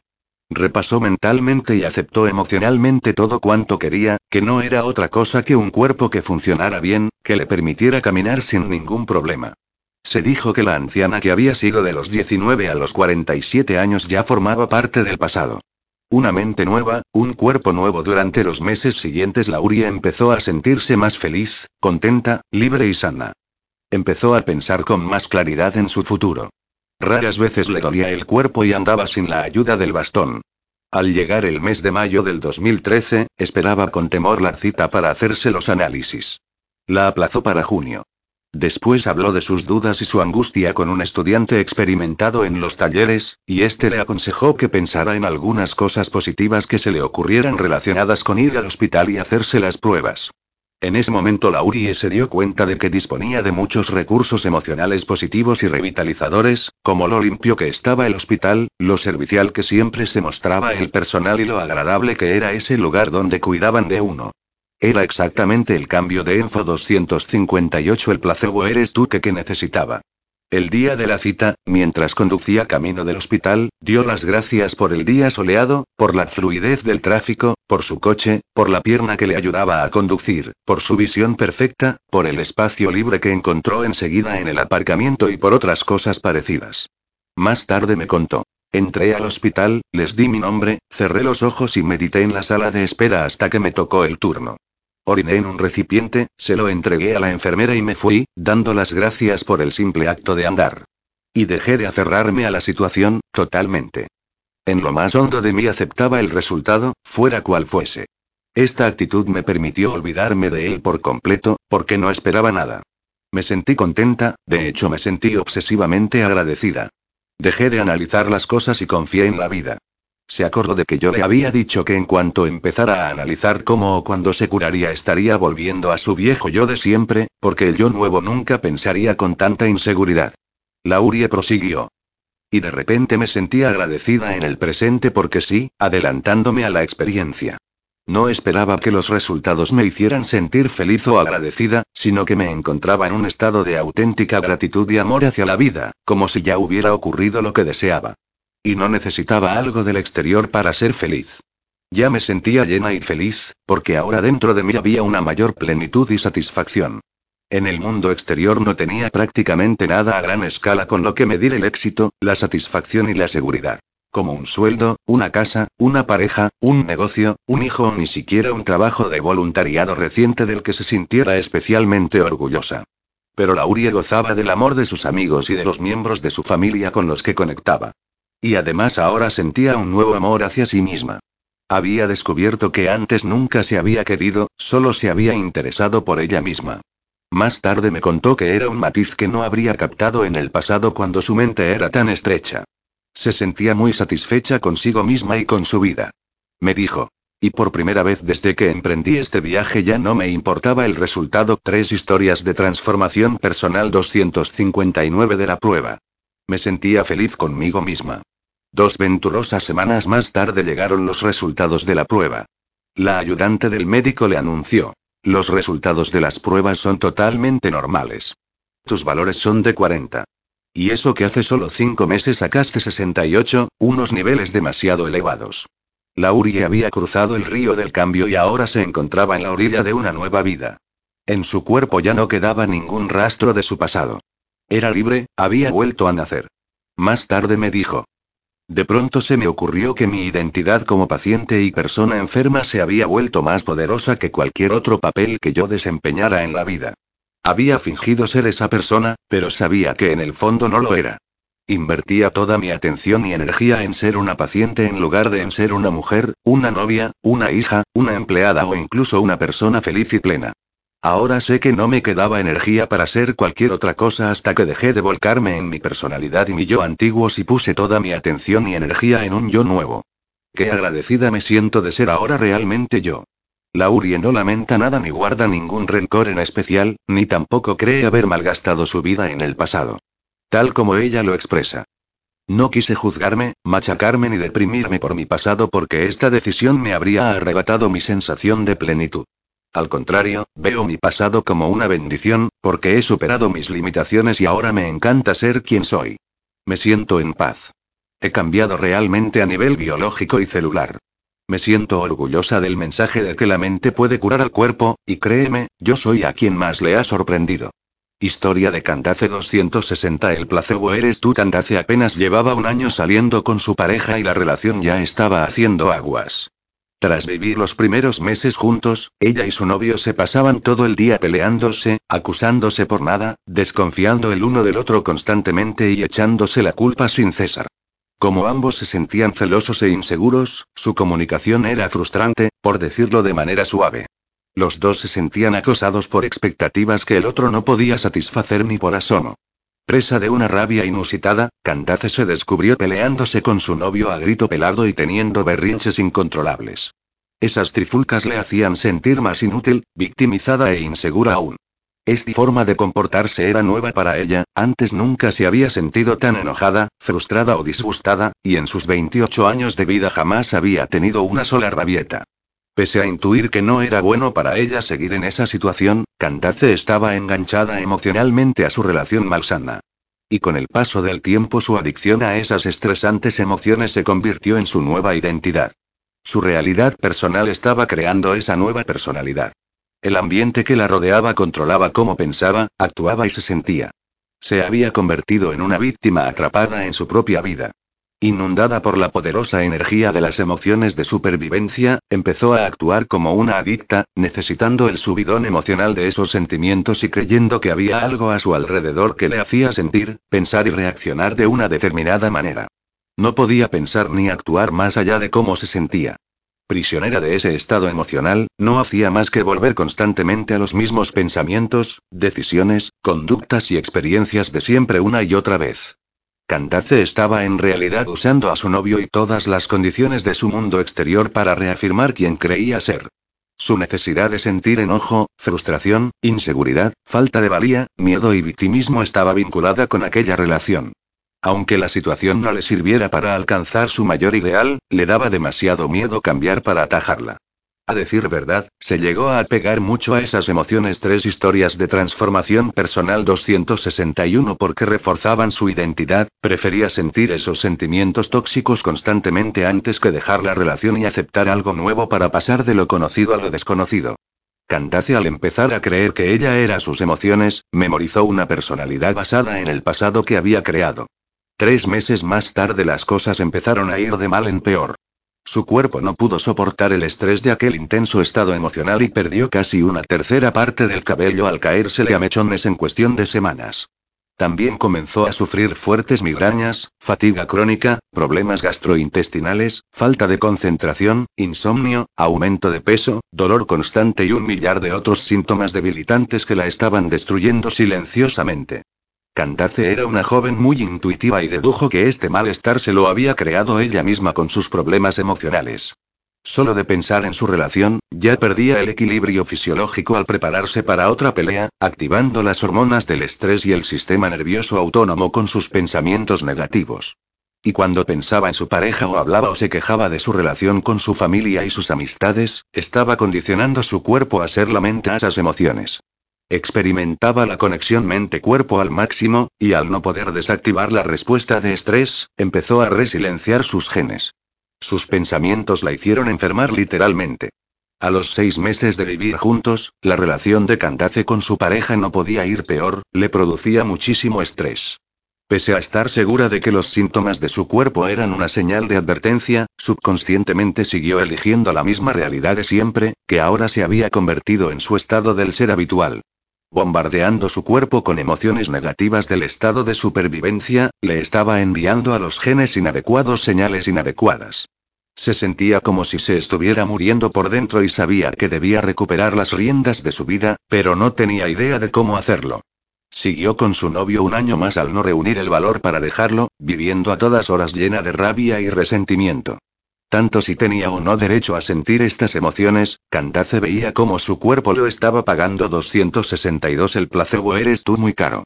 Candace paga a las consecuencias en noviembre del 2010 cuando por fin fue a ver a un médico, le diagnosticaron la enfermedad de Hashimoto, también conocida como tiroiditis de Hashimoto o tiroiditis linfocítica crónica, una enfermedad autoinmune que se caracteriza porque el sistema inmunológico ataca la glándula tiroides, produciendo un hipotiroidismo, tiroide hipoactiva, con brotes ocasionales de hipertiroidismo, tiroide hiperactiva.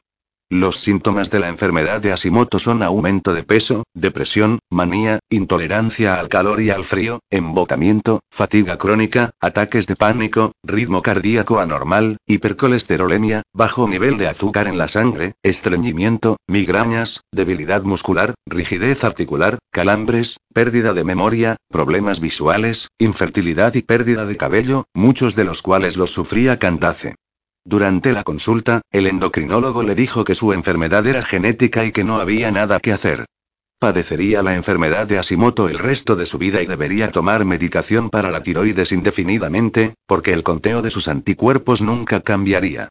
Pese a descubrir más tarde que no tenía antecedentes familiares en cuanto a esta enfermedad, la suerte parecía estar echada. Recibir un diagnóstico le dio a Cantace el inesperado regalo de tomar conciencia de la realidad. Saltaba a la vista que necesitaba una llamada de atención y ahí la tenía. El deterioro físico de su cuerpo la había hecho reflexionar en el pasado y ver la verdad de quién había estado siendo. Comprendió que ella había creado la enfermedad autoinmune que la estaba destruyendo lentamente a nivel físico, emocional y mental. Había vivido en un estado constante de emergencia, volcando toda su energía en mantenerse a salvo en el mundo exterior sin reservar ni una pizca para mantener su mundo interior. Y su sistema inmunológico ya no podía aguantarlo más. Pese al miedo cerval que le daba cambiar y también lo desconocido, al cabo de cinco meses decidió cortar con su pareja. Vio que esta malsa tres historias de transformación personal 263 na relación no le hacía ningún bien. Cantace se preguntó, ¿qué es mejor? ¿Seguir con esta relación tan disfuncional y hundirme más aún en un pozo sin fondo? ¿O elegir la libertad y nuevas posibilidades? Esta es mi oportunidad para llevar una vida nueva y distinta. La adversidad de Cantace se convirtió en la génesis de su evolución personal, introspección y expansión. Se descubrió al borde del precipicio, deseando lanzarse a lo desconocido. Su decisión de saltar al vacío y de cambiar se transformó en una experiencia apasionante. Así que saltó a esa infinidad de posibilidades y potenciales, movida por su deseo de dejar de hacer lo que no le convencía, para reprogramar su código biológico. Fue un momento decisivo en su vida. Como había leído mis dos libros anteriores y había asistido a uno de mis primeros talleres, sabía que si aceptaba su diagnóstico y las emociones del miedo, la preocupación, la ansiedad y la tristeza que le causaba, se autosugestionaría y creería solo en los pensamientos afines a esos sentimientos. Podía intentar pensar de manera positiva, pero como su cuerpo se sentía mal, sabía que esto no le iba a funcionar. Hacerlo habría sido elegir el placebo equivocado, el estado del ser equivocado. Cantace decidió no aceptar su enfermedad. Declinó respetuosamente el diagnóstico del médico, recordándose a sí misma que la mente que crea la enfermedad es la misma que crea la salud. Sabía que debía cambiar sus creencias sobre la enfermedad que la comunidad médica le había atribuido. Eligió no dejarse sugestionar por los consejos ni las opiniones del médico, porque no se sentía aterrada, victimizada ni triste. A decir verdad, se sentía optimista y entusiasmada, y estas emociones generaron una nueva serie de pensamientos que le permitieron ver una posibilidad nueva. No aceptó el diagnóstico, el pronóstico ni el tratamiento que el médico le propuso. Ni creyó apresuradamente en los resultados y el destino más probables. Ni se entregó permanentemente al diagnóstico o al plan de tratamiento. No condicionó a su cuerpo a la peor situación posible, ni esperó el mismo resultado previsible que los demás, ni le dio el mismo significado que le dieron otros pacientes con la misma enfermedad. Al tener una distinta actitud, su estado del ser tan 264 el placebo eres tú bien era ahora distinto. Candace se pone manos a la obra si bien Candace no aceptó su enfermedad, le quedaba un largo trecho por recorrer. Sabía que debía cambiar su creencia sobre su dolencia y tomar una decisión que conllevara una energía más poderosa que la de los programas grabados en su cerebro y la de las adicciones emocionales de su cuerpo, para que éste pudiera responder a una mente nueva. Solo entonces su energía cambiaría hasta el punto de reprogramar sus programas subconscientes y eliminar su pasado neurológica y genéticamente, lo cual fue exactamente lo que empezó a ocurrir. A pesar de haberme oído decir todo esto antes y de conocer esta información intelectualmente, nunca lo había aplicado a su propia vida. En el primer taller al que asistió tras recibir el diagnóstico, se veía agotada y estuvo todo el rato adormilada en la silla. Yo sabía que Cantace estaba luchando. Cuando acudió al siguiente taller, llevaba poco más de un mes tomando la medicación para la tiroides que regulaba el desequilibrio de su estado químico, y se veía más atenta e interesada. Las historias que conté durante el fin de semana le resultaron sumamente inspiradoras. Al oír que algunas personas se negaban a ser víctimas de las circunstancias de su mundo exterior y que se daban esas curaciones tan extraordinarias, decidió ser su propio proyecto científico. De modo que emprendió el viaje. Sabía, por los conocimientos de epigenética y neuroplasticidad adquiridos en mis talleres, que ya no era una víctima de la enfermedad y usó sus conocimientos para ser proactiva. Al darle un distinto significado a su futuro, lo encaró con un distinto propósito. Cada día se despertaba a las cuatro y media de la madrugada para meditar y empezar a condicionar su cuerpo a una mente nueva. Procuró vivir el presente, ya que vio que no lo había estado haciendo. Como quería ser feliz y estar sana, se esforzó al máximo para recuperar su vida. Aún así, al principio no le resultó fácil hacerlo y se sintió muy frustrada al ver que no conseguía sentarse a meditar durante un tres historias de transformación personal 265 determinado espacio de tiempo. Había condicionado el cuerpo a ser la mente llena de frustración, ira, impaciencia y victimismo, y era lógico que éste se revelara. Cantace debía obligarlo a vivir el presente como si estuviera adiestrando a un animal indisciplinado. Cada vez que lo hacía, lo estaba condicionando a una nueva mente al tiempo que se liberaba un poco más de las cadenas de su adicción emocional. Cada día procuraba en sus meditaciones ir más allá de su cuerpo, el entorno y el tiempo. Se negaba a levantarse siendo la misma persona que la que se había sentado a meditar, porque la antigua Cantace era la que se había convertido en una persona enojada, frustrada y adicta químicamente a sus circunstancias exteriores. Y ya no quería ser esa persona nunca más.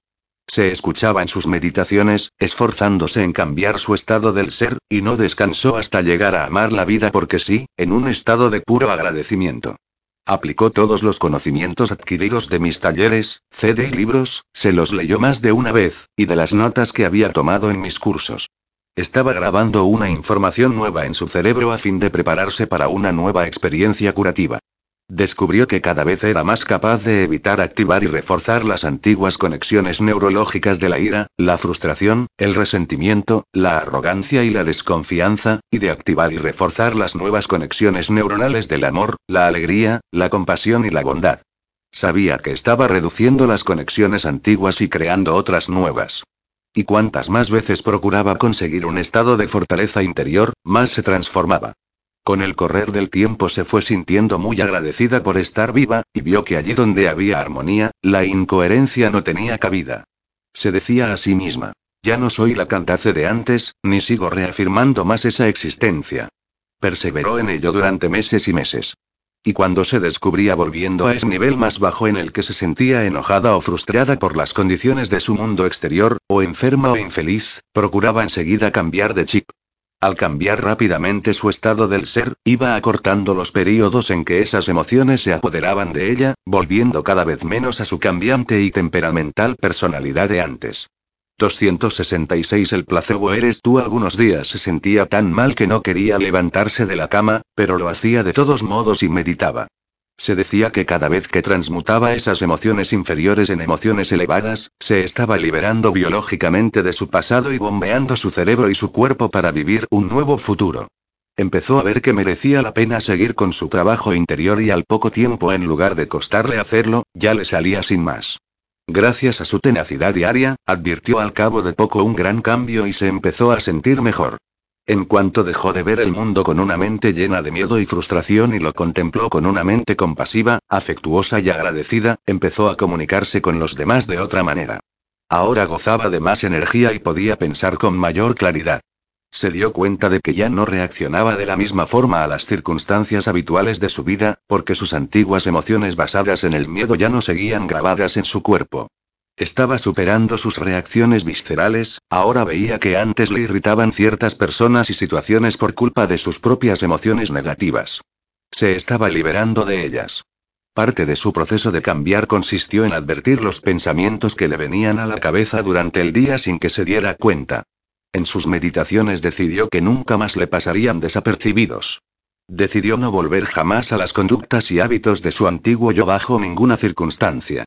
Hizo borrón y cuenta nueva en el sentido biológico, neurológico y genético, reservándose un tiempo para crear un yo nuevo, y su cuerpo empezó a liberar energía. Es decir, estaba pasando de ser partícula a ser onda al liberar las emociones reprimidas como energía en su cuerpo. Su cuerpo había dejado de vivir en el pasado. La energía liberada le permitió ver el panorama de un nuevo futuro. Cantace se preguntó, ¿cómo me quiero comportar? ¿Cómo me quiero sentir? ¿Cómo quiero pensar? Al levantarse por la mañana durante meses y meses sintiéndose muy agradecida, estaba enseñando emocionalmente a su cuerpo que su nuevo futuro ya había llegado, por lo que enviaba señales nuevas a genes nuevos, y su cuerpo recuperó la homeostasis. Cantace descubrió que la compasión era la otra cara de su ira, que la pacientes historias de transformación personal 267 CIA y la gratitud eran la otra cara de su frustración, y que en la otra cara de su victimismo le aguardaba una creadora deseando crear alegría y bienestar. Era la misma intensa energía en ambas caras, pero ahora ella podía liberarla mientras pasaba de ser partícula a ser onda, del estado de supervivencia al de creación. Delicioso, delicioso éxito cuando Candace volvió a ver a su médico varios meses después del diagnóstico, él se quedó anonadado por el cambio de su paciente. Las analíticas habían salido perfectas. En la primera serie de pruebas de febrero del 2011, los niveles de la hormona estimulante de la tiroides, TSH, del inglés Thyroid Stimulating Hormone, fueron de 3,61, eran elevados, y el conteo de anticuerpos de 638, revelaba un gran desequilibrio. Pero en septiembre del 2011 sus niveles de TSH se habían normalizado a 1,15 y el conteo de sus anticuerpos fue de 450, un nivel saludable, aunque ya no siguiera tomando ninguna medicación. Se había curado a sí misma en menos de un año. El médico quiso saber qué había estado haciendo para obtener unos resultados tan asombrosos. Parecía demasiado bueno para ser verdad. Candace le explicó que al ver que había sido ella la que había creado su enfermedad, decidió hacer un experimento consigo misma para descrearla. Le contó que al meditar a diario y tener emociones elevadas, había estado enviando epigenéticamente señales nuevas a genes nuevos en lugar de dejar que las emociones poco sanas siguieran enviando señales a los antiguos genes. Le explicó que había estado imaginándose a diario en quién quería convertirse y que había dejado de reaccionar a todas las situaciones de su entorno exterior como un animal en el estado de supervivencia. Luchando, huyendo, pateando o gritando. Su entorno seguía siendo básicamente el mismo, pero ahora ella respondía siendo más afectuosa consigo misma. El médico exclamó de lo más sorprendido. Ojalá todos mis pacientes fueran como tú, Candace. Tu historia es increíble. Candace no sabe exactamente cómo se ha curado. Ni tampoco Leín 268 el placebo eres tú porta. Lo único que sabe es que ahora es otra persona. Al cabo de un tiempo cené con Candace, cuando hacía meses que había dejado de medicarse y ya no tenía ningún síntoma. Gozaba de una salud envidiable, el cabello le había vuelto a crecer y se sentía de maravilla consigo misma. Me dijo una y otra vez que ahora le encantaba la vida que llevaba. Yo le respondí riendo. Te has enamorado de la vida y ella te devuelve con creces tu amor. Y haces bien en sentirte así, porque eres tú la que has estado creando esta situación a diario durante meses. Cadace me contó que confiaba en la existencia de un campo infinito de potenciales y sabía que había algo más allá de ella que le había ayudado a curarse.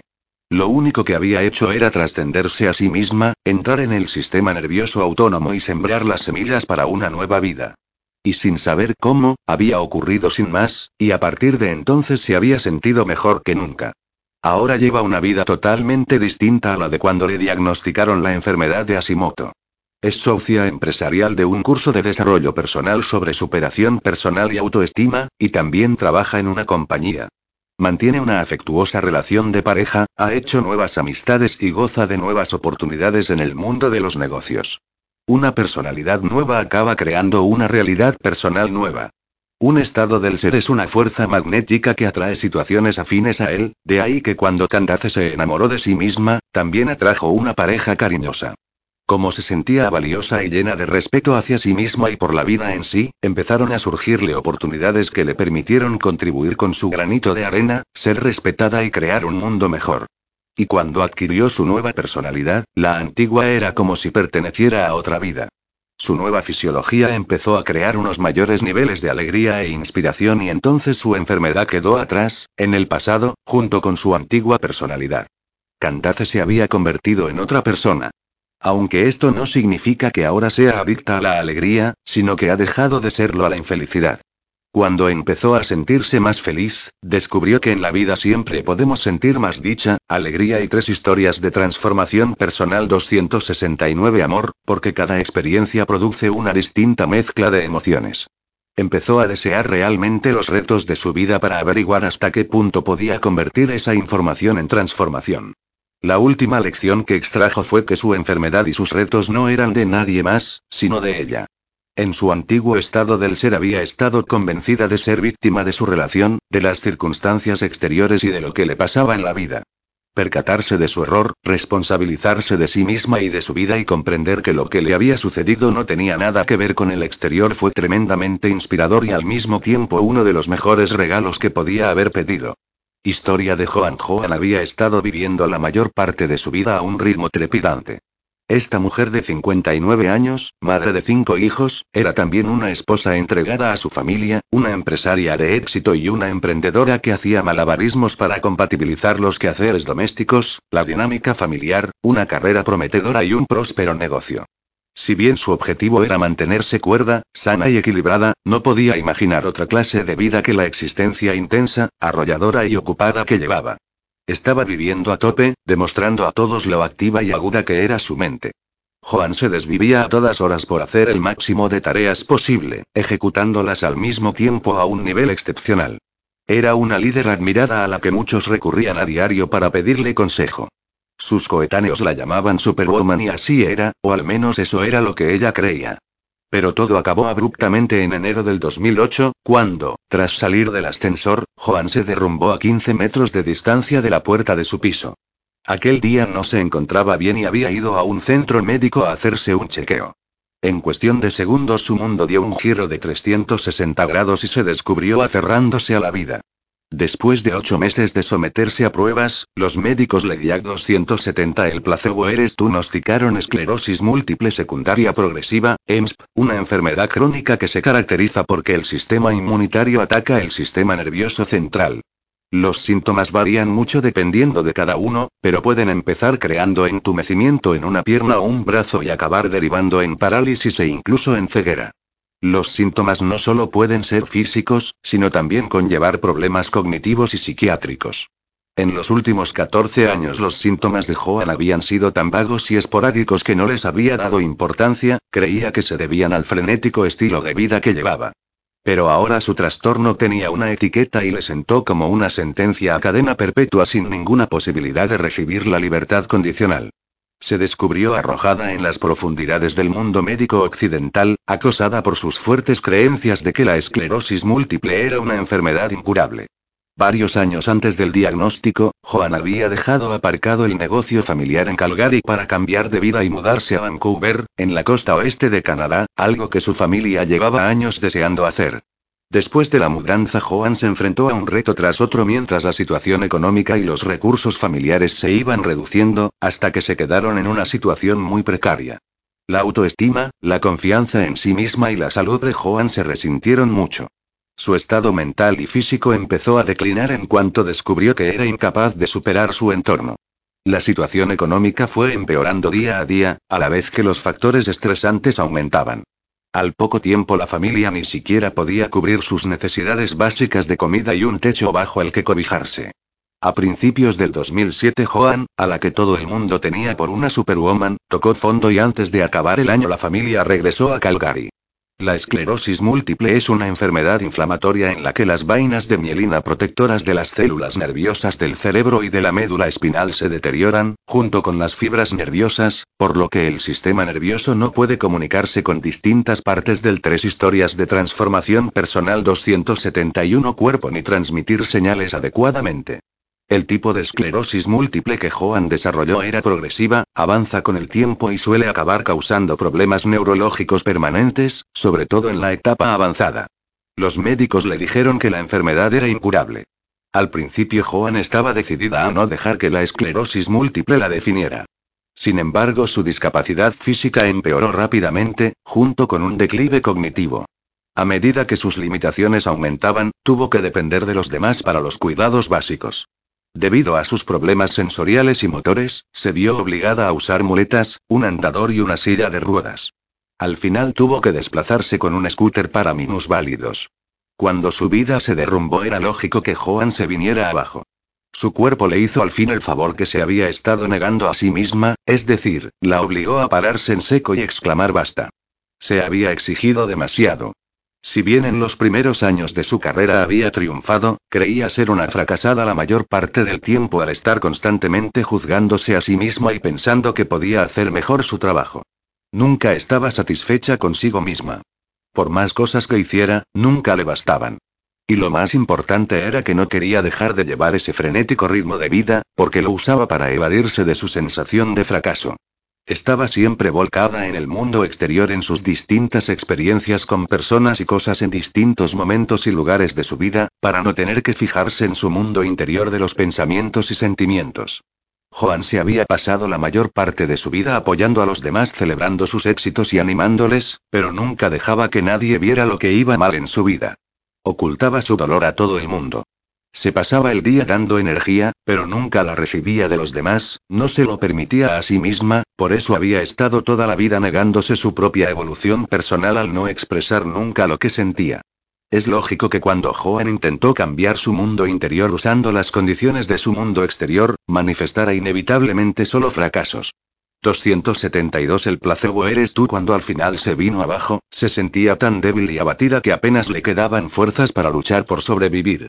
Todo aquel tiempo que había estado viviendo en un estado de emergencia, reaccionando constantemente a las condiciones de su mundo exterior, la había dejado sin vitalidad, consumiéndole toda la energía de su mundo interior, el lugar donde se produce la regeneración y la curación.